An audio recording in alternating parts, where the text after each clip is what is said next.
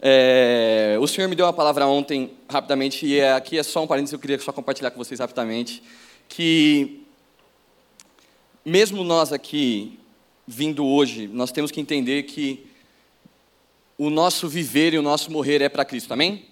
Aí o Senhor colocou na minha mente a palavra que está em Filipenses 21, oh, Filipenses capítulo 1, versículo 21. Eu vou ler do 20, não precisa abrir, tá, gente? Não precisa abrir. E eu vou ler do 19 até o 21, só para a gente começar. E essa carta de Filipenses aqui é Paulo e Timóteo, tá? Eles estavam, se eu não me engano, tem vários seminaristas aqui para me corrigir, mas eles estavam passando por um momento de tribulação ali, e eles escrevem essa carta, e é uma carta meio. No começo dela, ele, ele dá esse, esse primeiro panorama do que está acontecendo com a vida dele, e ele dá esse primeiro confronto. E ele diz assim: ó, Pois sei que o que me aconteceu, essas tribulações que eles passavam, né? Olha, eu amassei o barril sem querer, foi mal. eu vou começar de novo até. Filipenses 1, versículo 19. Pois sei que o que me aconteceu resultará em minha libertação. Graças às orações de vocês e ao auxílio do Espírito de Jesus Cristo, aguardo ansiosamente e espero que em nada serei envergonhado. Ao contrário, toda a determinação de sempre eles tinham. Também agora, com Cristo, será engrandecido no meu corpo quer seja pela minha vida, quer seja pela minha morte. Porque para mim o viver é Cristo e o morrer é lucro. Amém? O Senhor colocou essa palavra na minha. trouxe a mim ontem, quando eu estava voltando para casa, a gente passou o dia aqui, reunidos com, no Radical Day. Eu acredito que a maioria de vocês que estão aqui hoje estavam ontem aqui também, aos que não estavam, né? Foi muito bom passar esse tempo conosco aqui, a gente se divertiu bastante, a gente ficou bastante tempo aqui. E voltando para casa, o Senhor me colocou essa reflexão na minha mente e eu pensei assim: por que, que o Senhor colocou isso? E por que, que Ele trouxe quase que de imediato para que eu falasse isso como uma primeira coisa? Nós vivemos aqui, nós vivemos com, com alegria, nós vivemos louvando e nós vivemos como se nós não fôssemos parar de fazer isso. E nós não iremos. Porém, existirão aqueles, existem aqueles que andam ao nosso redor, aonde nós estamos, por onde nós caminhamos. Quando nós estávamos vindo para cá, nós passamos por várias pessoas que ainda não descobriram essa verdade que é o Senhor Jesus Cristo, que é a salvação. E aí eu, eu fiquei pensando comigo assim: Senhor, o que nós temos que fazer, ou o que nós temos que passar por, para entender que tudo o que nós temos que fazer tem que engrandecer o Senhor, seja pela nossa vida, seja pela nossa morte. Quantos aqui estão dispostos a morrer por Cristo? Amém. Aqueles que entenderam de verdade sabem que morrer por Cristo, assim como nós lemos aqui, é lucro, porque pelo viver ou pelo morrer nós encontraremos o Senhor. Nós que acabamos de cantar isso, amém? Por que nós temos que então que morrer por Cristo só apenas? Por que, que o nosso viver não pode ser? Acredito que assim, nós vivemos intensamente com o Senhor, aqueles que vivem o cotidiano, e aqui eu vou fazer uma recapitulação rápida. Nós estamos dentro da série ainda do acampamento, amém? Nós viemos então do Giba falando o Giba pregou sobre o Senhor enxergar a nós no meio da multidão, e ele usou a passagem da mulher que sofria sobre corrente de sangue, né? E aí ele nos contou, e dissertando sobre a passagem, ele dizia que o Senhor olhou para nós do alto, da grandiosidade dele, do, da imensidão do seu poder, e escolheu nos amar. Então nós sabemos, nós temos essa verdade, o Senhor escolheu nos amar. Aí o Samuel veio na semana seguinte, assim como ele falou um pouco antes, e o Samuel disse assim: Olha, nós sabemos que o amor de Cristo está em nós. Nós aceitamos isso, nós declaramos que o Senhor é o nosso Senhor e Salvador. O que nós fazemos agora? Nós fomos, seremos e continuaremos sendo constantes com Deus. Amém? Como que funciona a constância? O Samuel ensinou. Aqueles que estão nos ouvindo pelo Spotify, vocês têm essa oportunidade, vocês que estão aqui também, de ouvirem as pregações passadas, tá? É sempre bom dar esse lembrete que dá para chegar. Tem o Ricardinho pregando lá, tem o Samuel, tem o Giba. Então eu faço essa recapitulação aqui, mas vocês podem voltar lá depois. É sempre bom, sempre quando a gente para, e é mais uma coisa que nos mantém constante, ouvindo a palavra do Senhor, porque o nosso coração fala do que a nossa. Opa, o nosso coração não fala, né? A nossa boca fala do que o nosso coração está cheio. Agora está certo. Então nós temos que nos encher do Senhor para que o nosso viver possa ser como o nosso morrer para Cristo. Amém? O Senhor pediu para que eu falasse isso para vocês, mas esse não é o nosso tema de hoje. Amém? Hoje nós falaremos um pouco sobre cura. E nós abriremos na passagem de Marcos, capítulo 2. Nós já já leremos. O Evangelho de Marcos é um evangelho curto. Eu acredito que seja o mais curto dos evangelhos. Os seminaristas me corrijam depois. E ele escreve aos gentios. E é uma, uma assim, do que eu li até agora, Marcos, na minha experiência de leitor, é o cara que ele embalou rapidão, assim. Ele estava para contar a história de Jesus mesmo. Ele falou assim, ó, Jesus veio, Jesus era a promessa, ele veio. E agora é, é aqui, daqui para frente é só cura, é só milagre. E aí ele já começa assim. É, nós vamos ler a partir do versículo 1, amém? E o que é mais legal de observar é que no começo da história de Jesus com os apóstolos, todo mundo ali estava meio que em choque do que Jesus estava fazendo no mundo. Porque você, eles viviam numa, não uma escassez, mas eles viviam numa mornidade, numa intensidade comum, que é a intensidade que o mundo vive hoje também, com relação a, a, a, a milagres e a, e a acontecimentos de maravilhas, que nós vivemos hoje também. Por quê? Porque eles esperavam, eles ficavam esperando. Quando Jesus chega, muitos deles ficaram assim, pô, será que é? Porque já tinham aparecido, assim como hoje aparecem aqueles que, que se dizem Jesus, naquela época também apareciam aqueles que se diziam o profeta esperado, porque a palavra do Senhor já vinha prometendo a vinda de Jesus há muito tempo. E aí, o primeiro versículo de Marcos é ele dizendo exatamente isso, os primeiros versículos do capítulo 1, né? Ele dizendo que Jesus é realmente aquele que o profeta Isaías tinha dito que iria vir e que ele iria tirar o pecado do mundo. E aí, Marcos capítulo 2, versículo 1. Vamos ler assim. O tema do meu aqui eu estou lendo na NVI, tá? Poucos dias depois, tendo Jesus entrado novamente em Carfanaum, o povo ouviu falar que ele estava em casa. Então muita gente se reuniu ali, de forma que não havia lugar nem junto à porta. Ou seja, o lugar estava muito cheio, assim. Não dava nem para ficar perto da porta. E ele lhes pregava a palavra. Vieram alguns homens trazendo-lhe um paralítico carregado por quatro deles. Não podendo levá-lo até Jesus, por causa da multidão, removeram a parte da cobertura da, do lugar, da casa onde eles estavam, e, e pela abertura do teto baixaram a maca onde estava o paralítico. Vendo a fé que eles tinham, Jesus disse ao paralítico: Filho, os seus pecados estão perdoados. E estavam sentados ali alguns mestres da lei, raciocinando em seu íntimo, ou seja, pensando aqui, né? Olhando o que Jesus estava fazendo, eles estavam ali de curioso, né? Porque eles estavam querendo saber quem que era esse cara que tinha chegado e que aparentemente era o filho da promessa mesmo. E ele é. E aí eles pensavam no íntimo deles, e eu, eu já estou no versículo 6. Estavam ali alguns mestres da lei raciocinando em seu íntimo. Por que esse homem fala assim? Está blasfemando. Quem pode perdoar pecados a não ser somente Deus? E aí Jesus percebeu logo em seu espírito que era isso que eles estavam pensando e lhes disse: Por que vocês estão remoendo essas coisas em seu coração? Que é mais fácil dizer ao paralítico: Os seus pecados estão perdoados, ou levanta-se, pegue a sua maca e ande. Mas, para que saibam que o Filho do Homem tem na terra autoridade para perdoar pecados, disse ao paralítico: Eu lhe digo, levanta, pegue a sua maca e vá para casa. Ele se levantou, pegou a maca e saiu à vista de todos que, atônitos, glorificavam o nome de Deus, dizendo, glorificavam o nome de Deus, dizendo: Nunca vimos nada igual. Vamos orar mais um pouco, abaixe sua cabeça. Senhor Deus, nós engrandecemos o Seu nome mais uma vez. Obrigado, Pai, pela oportunidade que temos de ler a Tua palavra, da liberdade que temos em nos reunir na tua casa mais uma vez, Paizinho. Que em nome de Jesus, Senhor Deus, assim como muitos já oraram, Pai, que seja o Senhor falando aos nossos, nossos corações aqui por mais esse pouco tempo, Senhor Deus. Que nós possamos, Senhor Deus, nos, não nos distrair com as coisas que estão ao nosso lado, que nós possamos manter o foco naquilo que vem do Senhor, Paizinho. Que, nossa, que nosso coração esteja quieto nesse momento, Senhor Deus, atento para o que o Senhor tem falado ao nosso coração. E no nome de Jesus, Senhor Deus. Amém? Amém. No começo do capítulo, então, nós passamos do versículo 1 até o versículo 12. No começo, no começo do capítulo 12, ou do capítulo 12, não, do capítulo 2, Marcos já conta que Jesus estava ali e, e, e, havia uma multidão o cercando. Por quê? Antes do capítulo começar, no versículo 40 do capítulo 1, o, a palavra de Deus vai nos contar que o Senhor Jesus cura um leproso, ou alguém que sofria por doenças da pele. E aí ele vira para o leproso e fala assim, e, e, aconteceu isso por algumas vezes, existem alguns cenários em que Jesus fala isso. Eu estou te curando, mas vá em silêncio, ofereça sacrifício e fica na sua, porque se você começar a falar, falar, falar, falar, falar, o pessoal não vai deixar eu entrar nos lugares para pregar, não vai deixar eu entrar nos lugares para poder exercer aquilo que eu quero exercer. E aí eles não, assim, ninguém respeitou, entendeu? Os caras eram curados, o Senhor, eles faziam o que o Senhor Jesus tinha dito para eles fazerem e eles começavam a falar, eles não se continham com aquilo que eles, que eles estavam vendo ou o que aconteceu com eles.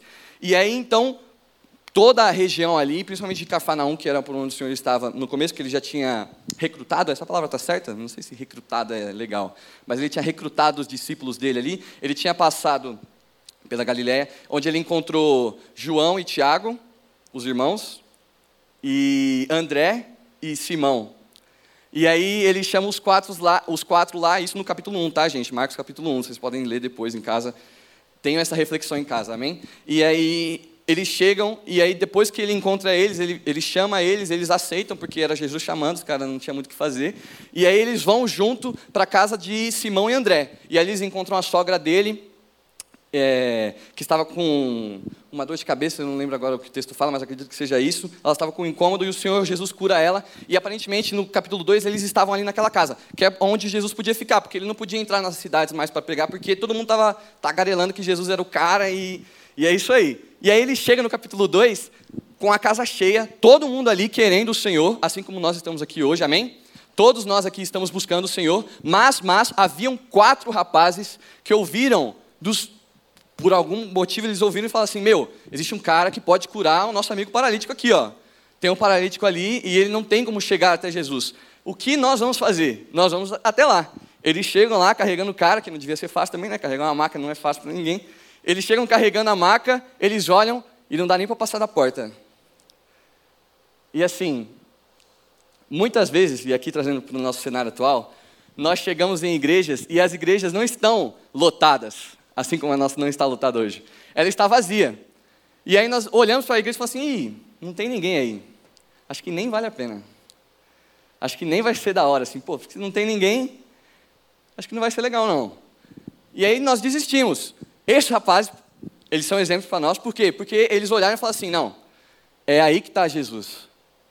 É aí que mora o cara que vai curar o nosso amigo aqui. A gente tem certeza disso, a gente só tem que dar um jeito dele chegar até ele. Aí, como o texto diz aqui para nós, eles levantam o que era ali a proteção, ou o teto do lugar, eles erguem a maca, de alguma maneira, porque assim, não é, eu imagino, né? Eles não subiram uma roldana, puxaram várias cordas e tal, e eles amarraram o cara e puxaram assim. Eles deram um jeito, rolou. Eles chegaram lá, Jesus chega, olha para o cara e fala assim: Uau, que fé de vocês. Você está perdoado. Que lindo, ponto. E acabar ali. Jesus já tinha feito o projeto de vida para aquele cara. Ele olhou para aquele, cara e falou assim: Os seus pecados estão perdoados. O que, que ele precisa mais na vida dele? Nada. Ah, João, mas ele ainda era paralítico. Mas tudo bem, mano.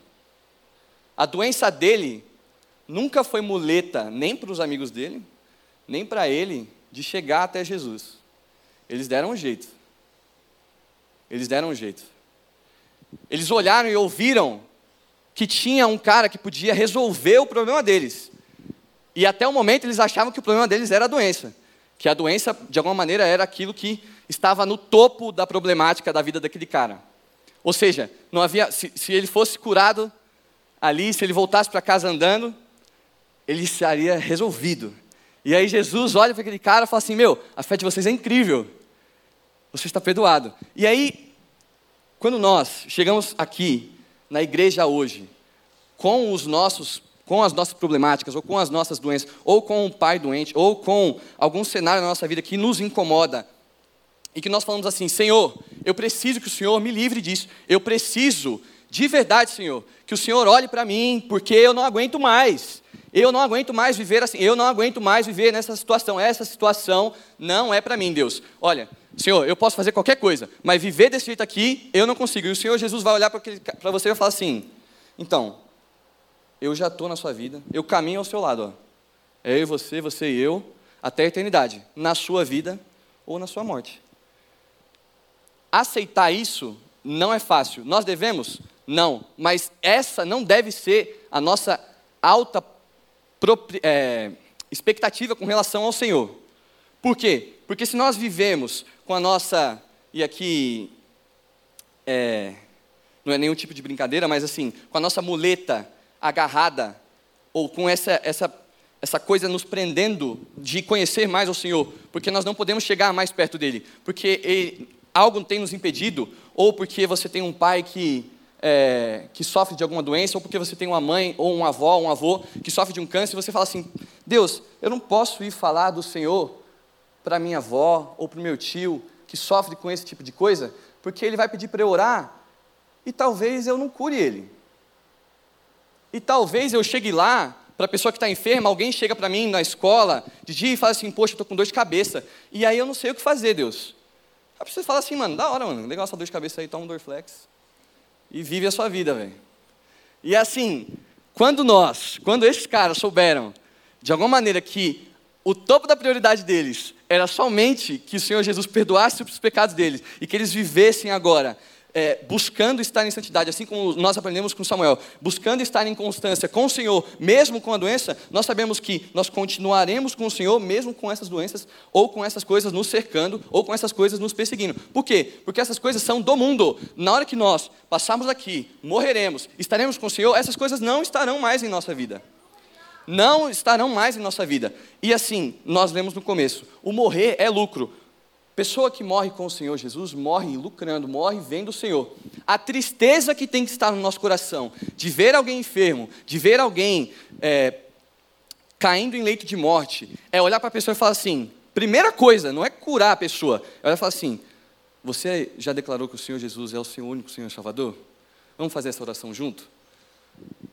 Nós vamos aprender um pouquinho mais à frente aqui que nós temos autoridade no nome de Jesus, nós vamos ler textos é, para poder embasar isso, que o Senhor nos deu, o Senhor Jesus, depois conversando com seus apóstolos, ele passa dando essas instruções para eles, falando assim: ó, eu curei as pessoas, eu fiz milagres, vocês farão mais. Nós leremos daqui a pouco isso. E assim, quando nós chegamos nesses lugares, e a primeira coisa que nós fazemos é dedicar o nosso tempo a olhar a pessoa, mesmo em situação de desespero, e falar assim: Você entregou a sua vida para Jesus? resolveu, você ora com a pessoa, ela declara para você, ela confessa os pecados dela, o Senhor Jesus entra na vida dela. Se ela morrer, ela está lucrando. Se você morrer com ela, é lucro dos dois. Assim, é engraçado, mas é verdade, né? Esse é o nosso desespero. Ponto. João, agora eu sei que esse é o meu desespero. Eu entendi isso. João, que legal. Agora eu venho aqui, eu vou vir aqui no final, nós vamos orar, eu vou entregar, eu vou confessar, vou me reconciliar com Jesus. E agora eu vou poder começar a orar pelas pessoas. É exatamente isso aí, gente. Não tem muito segredo, não tem muita desculpa. Nós não podemos também falar assim, nossa, entreguei minha vida para Jesus, eu vou ficar sentado aqui com a minha doença, eu vou ficar sentado aqui com a minha, com a minha inquietação e está tudo bem. O Senhor Jesus não nos salvou para que nós olhássemos para Ele e falássemos assim: ó, Senhor, eu estou esperando a sua volta, quando o Senhor voltar, estamos aí. Vou ficar sentado no meu banco ali, a hora que o Senhor voltar, eu vou sentar lá no fundo lá, a hora que o Senhor voltar, eu vou com você, e é isso aí. Quando nós fazemos isso, é, é, é literalmente olhar para o Senhor e falar assim: pô, eu nem estou afim, mano. Por quê? Porque ele olhou para os caras, e aí nós vamos ler João capítulo 14, e ele enviou ele nos enviou, perdão, na, na passagem, ele envia homens a fazerem as coisas, a curarem e a engrandecerem o nome do Senhor através de curas e milagres, e a, para que as pessoas pudessem conhecer mais o nome do Senhor. Isso já um pouco é, ao final do ministério do Senhor Jesus, perto da morte dele. E essa missão vem para nós. Ou seja, nós não podemos aceitar que recebemos essas coisas, sabemos que temos autoridade no nome dele para fazermos certas coisas e ficarmos parados. Por quê? Porque o Senhor Jesus é justo. Justo. Quem é a justiça de Jesus? Jesus, Deus. Ele é a justiça. Quem cabe julgar? A ele. Ponto. Ah, João, o irmãozinho fulano, ele até faz essas coisas, ele ora pelas pessoas, ele chega lá, ele está lá sempre lá na frente, ele está louvando e tal, mas eu conheço o pecadinho dele. Ele está lá toda vez, olha lá. Eu sei, eu sei, eu sei. Por que, que isso é errado? Por que, que isso é errado? E é errado. Porque você, sabendo disso, você está julgando o cara, fala assim, e você não faz nada, você fica sentado lá. Você fica sentado, você fica olhando e fala assim, não, mas Jesus me salvou, eu tô, estou tô bem. A hora que ele voltar, eu estou aqui olhando, eu sei que o irmãozinho faz isso de errado, vou ficar na minha. Eu sei que ali, ó, aquilo ali pode ser resolvido, eu posso até ajudar ali, mas não precisa de mim não. Uma hora vai aparecer alguém ali. Uma hora vai chegar alguém ali e vai resolver o problema. Porque eu estou no meu conforto, eu estou na minha constância, mas eu estou bem. essa insegurança que nos persegue de canto a canto, ela, citando o poeta, né? Poeta contemporâneo Samuel Campos, ela, ela não pode estar conosco. Por quê? Porque essa, por que, que é uma insegurança? Essa certeza que nós temos na salvação de Jesus não pode ser desculpa ou a nossa muletinha para a gente ficar olhando e esperando o tempo passar. Se nós ficarmos olhando e vendo o tempo passar, as coisas vão passar por nós também. O Senhor Jesus, o Giba falou isso na pregação dele, quem quer depois pode escutar, que o Senhor Deus, ele nos mostra caminhos, ele nos dá direcionamento. Como, João, que ele nos dá direcionamento? É, João, é uma, é uma mata fechada, que eu vou aparecer na frente da mata fechada e vai se abrir uma trilha para eu andar. Não. Ah, João, então é assim, eu vou chegar na porta do lugar e as pessoas vão me receber. Vai vir alguém, vai chamar meu nome específico, vai falar o nome da minha mãe, do meu pai, vai contar a história da minha vida inteira e vai estar tudo resolvido. Não. Pode acontecer isso? Pode. Mas assim, ficar parado no lugar e esperar é, é ficar atônito com o que o Senhor está fazendo e não querer fazer também. Falar assim, meu, que, que, que negócio incrível. Eu estou vendo que a pessoa precisa de necessidade, eu estou vendo que a pessoa não tem a Cristo como Senhor único Salvador, eu tenho que fazer alguma coisa. Eu não posso ficar parado, eu não posso ficar olhando para as pessoas e vendo elas morrerem e vendo elas não lucrarem na morte e nem na vida e ficar, tá tudo bem, não. Uma hora, pô, uma hora o Giba vai na minha escola e ele vai pregar. Eles vão ouvir. O Giba vai lá, eles vão ouvir o Giba, porque só o Giba tem a Bíblia na casa dele. Eu não tenho.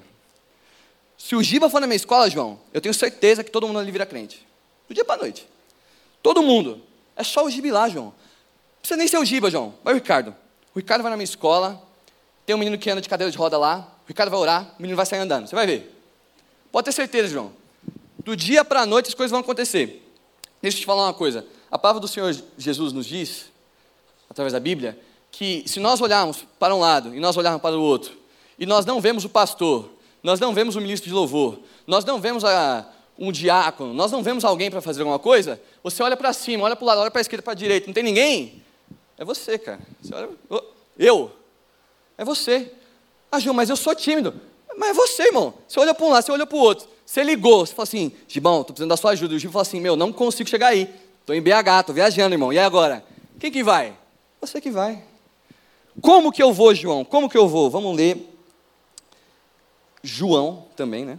Agora o Evangelho, não as cartas. Capítulo 14. Quem quiser abrir comigo, pode abrir, por favor.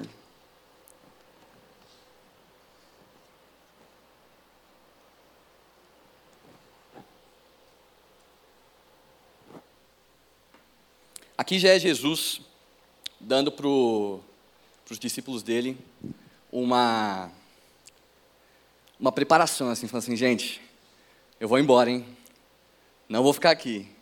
Vou morrer, vou ressuscitar, vou subir ao céu. Ele não, ele não deu esse spoiler para eles na época, mas ele falou que ele ia subir, ele falou que ele ia embora, que ele ia voltar para o Pai. E aqui, versículo 5, João 14, versículo 5. Isso é, disse-lhe Tomé: Senhor, não sabemos para onde vais. Como então podemos saber o caminho? Jesus respondeu: Eu sou o caminho, a verdade e a vida. Ninguém vem ao Pai a não ser por mim. Se vocês realmente me conhecessem, conheceriam também o Pai. Já agora vocês o conhecem, o têm visto. Disse Felipe então: Senhor, mostra-nos o Pai e isso já nos basta. Vou fazer um parênteses aqui. Felipe é o cara que ele tinha que, ele tinha que precisar de muito, assim. Ele não estava contente. Jesus tinha acabado de falar para ele que quem vê o Pai, vê a mim. Quem vê a mim, vê o Pai. E aí Felipe pergunta para ele assim, mostra-me o Pai, Senhor. Aí Jesus dá, assim, ele responde, eu imagino, né? Ele responde com muita felicidade a Felipe. Versículo 9. Jesus respondeu, você não me conhece, Felipe? Na frente do cara. Felipe, mesmo depois de ter, de ter estado com vocês durante tanto tempo, quem me vê, vê o Pai. Como você pode dizer, mostra-me o Pai? Você não crê que eu estou no Pai e o Pai está em mim? As palavras que lhes digo não são apenas minhas. Ao contrário, o Pai que vive em mim está realizando a sua obra através de mim. Creiam em mim quando digo que estou no Pai e que o Pai está em mim. Ou pelo menos creiam por causa das obras que tenho feito. Digo-lhes a verdade: aquele que crê em mim fará também as obras que tenho realizado, fará coisas ainda maiores do que, do que estas, porque eu estou indo para o Pai, e farei o que vocês pedirem em meu nome, porque o Pai será glorificado no Filho. O que vocês pedirem em meu nome, eu farei. Amém? Então, da onde vem, João? Da onde vem a autoridade que nós temos para orar, que nós temos para fazer as coisas, que nós temos para chegar em alguém e, e, e dizer para essa pessoa e perguntar: Ei, você já conhece a palavra do Senhor Jesus Cristo? Você já entregou a sua vida para Jesus? Vem daqui. Todas as vezes que você for questionado na escola, aonde você for, que você começar a falar com alguém de canto, e você for tentado por alguém a pergun perguntando, mas eu acho que isso aí é besteira, eu acho que isso aí nem vale a pena. Você volta aqui, ó, e lê exatamente como se Jesus, como se fosse você falando para Felipe, assim como Jesus falou para Felipe. Você fala para os caras, fala assim, meu, vocês são bobo. Passei mó tempão aqui com vocês, vocês não me dão moral? Eu falei várias vezes já, Pô, o Pai está em mim, eu estou no Pai. Quem crê em mim, crê no Pai. Quem faz coisas em meu nome, glorifica o nome do Pai através das coisas que faz. Ou seja, todas as coisas que acontecem, todas as coisas que acontecem, todas as coisas que acontecem, acontecem para a glória do Senhor Jesus. Amém? Sabendo disso, quando o Senhor cura alguém, e ele fala aqui em João 14, mais para frente, aonde nós lemos que se você não crê que o Senhor Jesus está no Pai, vamos dizer, assim como Felipe, ah, Jesus, eu preciso ver Deus, eu, eu quero ver a glória, aqui ó, face a face, assim como se foi demonstrada, como diz na passagem para Paulo, que cegou ele na hora que ele viu, e ele ficou três dias cego, num canto, chorando, orando, na criança, esperando o Senhor ir falar com ele. E aí o cara que foi falar com ele, falou assim, pô Deus, eu nem vou, mano, o cara é assassino de crente, eu vou lá fazer o quê, Deus? eu vou morrer. Eu vou chegar lá, o cara vai estar com a espada na mão para me matar. Aí Jesus fala assim: pode ir lá, mano. Eu mostrei para o cara, o cara ficou cego. Ponto. O cara ficou cego. Ele ficou no cantinho dele orando, esperando. Esperando o quê? A morte, se precisasse. Vocês estão entendendo o, o, o, quão grave é a gente saber de todas essas coisas, saber que nós temos autoridade, saber o que nós temos que fazer e não fazer nada? Pô, João, eu entendi. Ah, agora, agora, agora eu entendi. Então não precisa o Gibe lá. Não precisa o Ricardo lá. Vai você lá, João. Aí eu vou falar que nem Jesus falou para ele. Falei assim, pô, meu, brincadeira, né? Calma lá. Quem precisa, quem está lá? Quem está lá? Quem conhece a verdade? Pô, João, eu conheço. Eu sei que é para a glória de Deus que eu vou para a escola. Eu sei que é para a glória de Deus que eu jogo com os meus amigos. Eu sei que é para a glória de Deus que eu faço qualquer coisa que eu faço. E eu sei que entristece ao Senhor quando eu não faço as coisas que agradam a Ele. Nós não somos mais ignorantes. Nós sabemos que esta é a verdade. Nós sabemos que o Senhor subiu aos céus, ressuscitado, glorificado e que Ele vai voltar. O que nós temos? Qual foi a missão que Ele nos deu? Qual foi a missão que o Senhor nos deu? Irmos e fazemos aquilo que Ele fez. E não só isso. João 14 fazemos mais do que ele fez, com a autoridade que está nele, que está no nome dele. Amém? Amém. E aí eu queria ler com vocês aqui, por último, o João capítulo 5. Vocês não precisam abrir, mas a passagem diz que o Senhor Jesus cura um homem que estava no tanque de Betesda. A história conta que naquele tanque, que haviam cinco passagens para entrar, existia alguém que queria muito chegar naquele tanque. Por quê? porque de vez em quando vinha um anjo do Senhor e chacoalhava as águas do tanque. E aí o primeiro que fosse ao tanque, chegasse lá e tocasse, seria curado. Do que, João? Do que fosse preciso. A pessoa era curada, mas tinha que ser o primeiro. E aquele cara nunca conseguia chegar. Ele nunca conseguia chegar. Chegou então Jesus na frente dele. E Jesus disse para o cara: Ei, vou te curar. Aí o cara fala assim, pô, nem vai, mano. Eu tô aqui a mocota. O tanque é lá. Eu não tô lá. Eu não vou ser o primeiro. Pode chacoalhar agora o tanque lá. Eu não chego. Vai ter alguém lá já. Como é que você vai me curar? E aí Jesus, sabendo de todas essas coisas, que estão no capítulo 14, ou seja, nós estamos um pouquinho antes, nós estamos no capítulo 5, Jesus fala para o cara, nós vamos ler aqui, João capítulo 5. Algum tempo depois, Jesus subiu a Jerusalém a uma festa dos judeus. Há em Jerusalém, perto das portas das ovelhas, um tanque em aramaico, o nome do tanque em aramaico era Betesda, tendo cinco entradas em volta dele. Ali costumava ficar grande número de pessoas doentes e inválidas, cegos, mancos e paralíticos. Eles esperavam o movimento das águas. De vez em quando descia um anjo do Senhor e agitava as águas. O primeiro que entrasse no tanque, depois da, da agitada do, das águas, era curado de qualquer doença que tivesse. Um, do que, um dos que estavam ali era um paralítico, fazia 38 anos. 38 anos. 38 anos que ele esperava. Quando o viu deitado e soube que ele vivia naquele estado durante tanto tempo, Jesus lhe perguntou: Você quer ser curado? Disse o paralítico: Senhor, não tenho ninguém para me ajudar a entrar no tanque quando a água está agitada. Enquanto estou tentando entrar, outro chega antes de mim. Então Jesus lhe disse: Levante-se, pegue a sua maca e ande. Imediatamente o homem ficou curado, pegou a maca e começou a andar. Isso aconteceu num sábado. Por esta razão, os judeus disseram ao homem que havia, que havia sido curado: hoje é, hoje é sábado, não lhe é permitido carregar a maca. Ou seja, os caras ainda, os judeus, né, aqueles que não acreditavam em Jesus, e aqui um pouco mais para frente nós vamos saber que Jesus ainda não tinha falado que era ele para o cara que ele foi curado, então o cara não sabia quem que tinha curado ele. E aí chega um monte de judeu, vê o cara que estava 38 anos lá parado, andando com a maca, ela fala assim: não, não, não, não, não, não, pode voltar lá. Hoje não, hoje é sábado, pô. Você está fazendo o que com a maca na mão?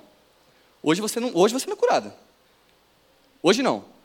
Sabendo disso, então lhe perguntaram: Quem é esse homem? Versículo 12, tá? Quem é este homem que lhe mandou pegar a maca e andar? O homem que fora curado não tinha uma ideia de quem ele era, pois Jesus havia desaparecido no meio da multidão. Mais tarde naquele dia, o encontrou no templo e disse: Olhe, você está curado.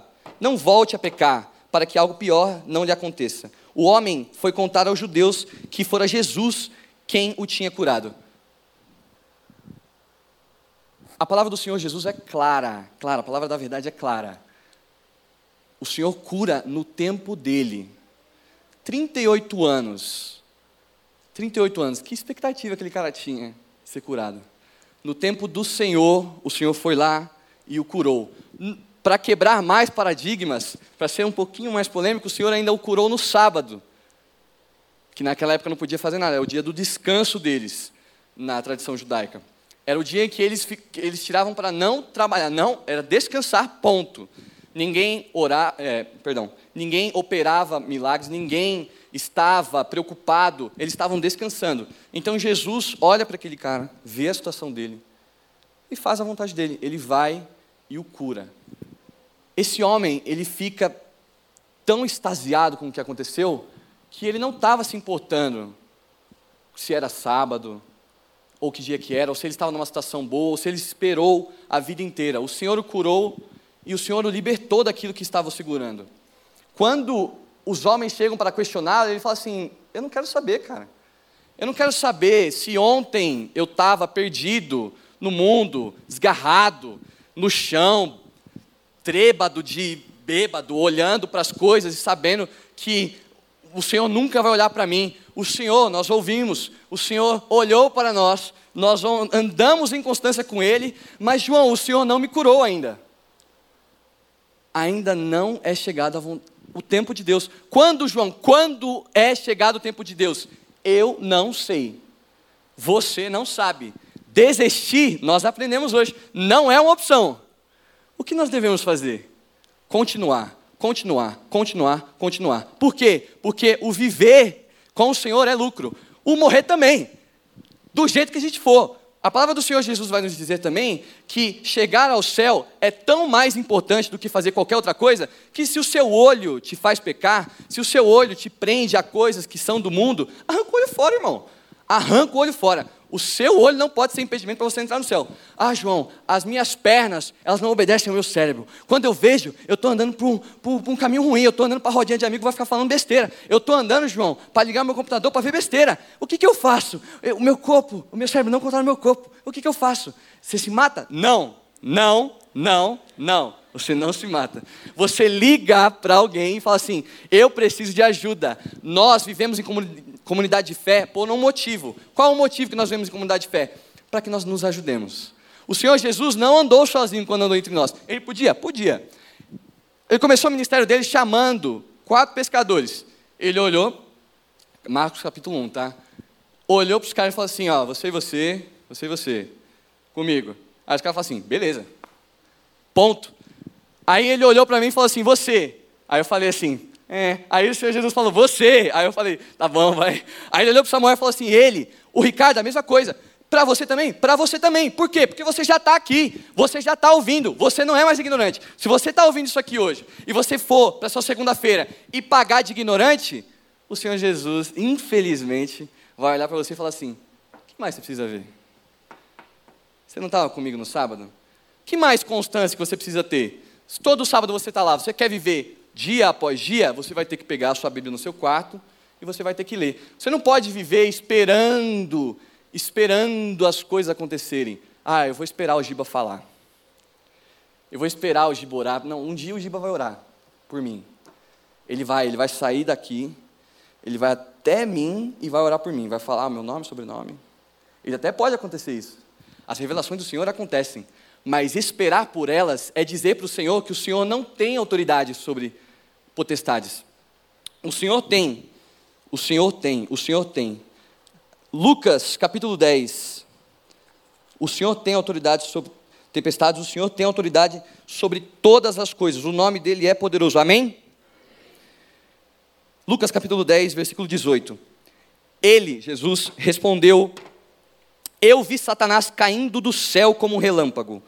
Eu lhes dei autoridade para pisarem sobre cobras e escorpiões e sobre todo o poder do inimigo. Nada lhes fará dano. Contudo, alegrem-se, não porque os espíritos se submetem a vocês, mas porque seus nomes estão escritos no céu, no livro da vida. Então, João, nós vamos aqui hoje orar, nós vamos interceder. Você vai orar, você vai interceder. O nome do Senhor tem autoridade. Nós sabemos que cura é real. Nós sabemos que essas coisas acontecem, que nós temos autoridade no nome do Senhor, que no tempo dele essas coisas virão e nós continuaremos como comunidade de fé para que até essas coisas acontecerem ou não acontecerem, morreremos para a glória do, Senhor Jesus. Amém? Sabendo de todas essas coisas, eu queria pedir, quase que clamar a vocês. Vamos nos levantar hoje. Vamos hoje nos levantar e entender, de fato levantar, amém? Podem se levantar. Vamos, eu, assim, nós passamos por momentos incríveis, amém? Nós passamos por um acampamento, nós estamos há três semanas do nosso acampamento. Nós vivemos o nosso acampamento há 20 dias atrás, se eu não me engano. É isso, né? Dá essa conta. Bárbara, não? 20, 23 dias. Enfim, já deu um mês. Então, nós vemos nosso acampamento há um mês atrás. Por que, que o nosso acampamento foi marcante? O porquê que nós ali vimos tantas coisas? Porque nós estávamos juntos vivendo essa verdade. Juntos vivendo a verdade de que não importasse o que o mundo olhasse para nós e, e dissesse, pô, ele, ele até orou, mas ele, a pessoa não foi curada. Ele até orou, mas assim, nós não, nós não podemos nos importar com isso. Nós temos que olhar e saber que, assim como Felipe, nós temos que nos contentar sabendo que nossa vida é salva. Se a cura vier, e nós oraremos hoje, se a cura vier, é para a glória e testemunho da glória do Senhor, única e exclusivamente. Nós temos que saber, assim como está dito em, aqui em Lucas, que é o nome do Senhor que é glorificado, que é o nome do Senhor que que, que nos salvou, que escreveu o nosso nome. Nós temos autoridade sobre, aqui ele diz, nós temos autoridade sobre as doenças, nós temos autoridade sobre essas coisas, mas essas coisas não são limitadoras para nós de espalhar o nome do Senhor, de dizer o nome do Senhor. Nós não podemos esperar o Giba ir, nós não podemos esperar o Ricardo ir, nós não podemos esperar a banda Y, a banda X. Não, porque, João, quando eu for no show, quando, eu, quando descende e voltar para o Brasil, é ali, é ali que eu vou ser curado. Não, continue, continue debaixo da palavra do Senhor, orando constantemente, constantemente, na certeza e na autoridade que vem no nome dEle. Amém? Amém. Nós vamos cantar mais um louvor. Nós vamos cantar mais um louvor. Eu peço a vocês, e aqui nós vamos separar, aqueles que entenderam hoje, aqueles que entenderam hoje, que é o Senhor, que é o único Senhor e Salvador da sua vida, que quer se reconciliar com Deus, que você venha aqui à frente. Nós vamos estar todos de olhos fechados. Esqueça quem está do seu lado. Esqueça quem está do seu lado. Nós vamos orar, orar, e você vai orar, você vai vir aqui na frente, nós vamos orar com você. Aqueles que entenderam e que querem receber o Senhor como seu único Senhor Salvador, vocês virão para este lado que eu estou aqui agora. Amém? Para este lado que eu estou aqui agora. Aqueles que têm um, um histórico de doença, aqueles que têm um histórico na família de alguém doente, aqueles que têm algum problema relacionado à cura, hoje nós vamos orar sabendo dessa verdade, sabendo que o Senhor tem o tempo dele e clamando: Senhor, ouve o nosso clamor, ouve aquilo que nós precisamos, Senhor Deus. Nós precisamos de Ti, primeiramente, mas se possível, Senhor, cura cura, Senhor Deus. Amém? Vocês virão para este lado aqui. Nós oraremos com vocês. A equipe do Radical já está aqui. Nós oraremos com vocês. Não saia daqui sem alguém orar por, você. Não saia daqui sem alguém orar por você. Se você não quiser vir aqui na frente, você fique com a sua mão levantada. De alguma maneira, você vai sair daqui hoje com uma oração. De alguma maneira você vai sair daqui hoje entendendo que o Senhor tem que ser a sua constância, que o Senhor tem que ser a sua prioridade. Amém? Não deixe essa oportunidade passar. Não deixe Jesus passar por você e você ficar olhando, esperando algo.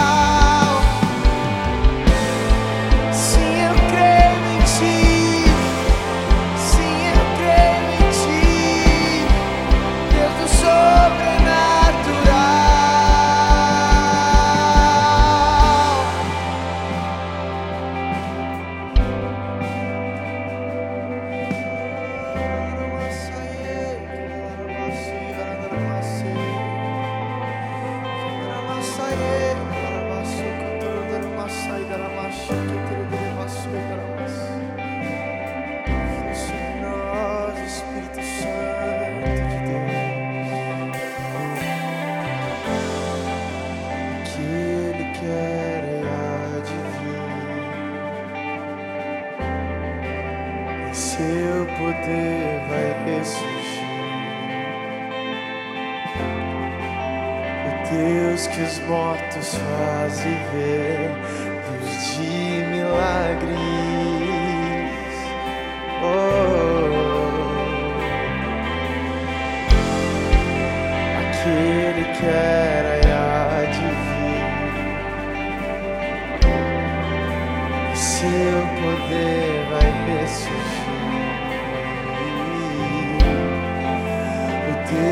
os mortos faz viver, Deus de milagres, Deus de milagres.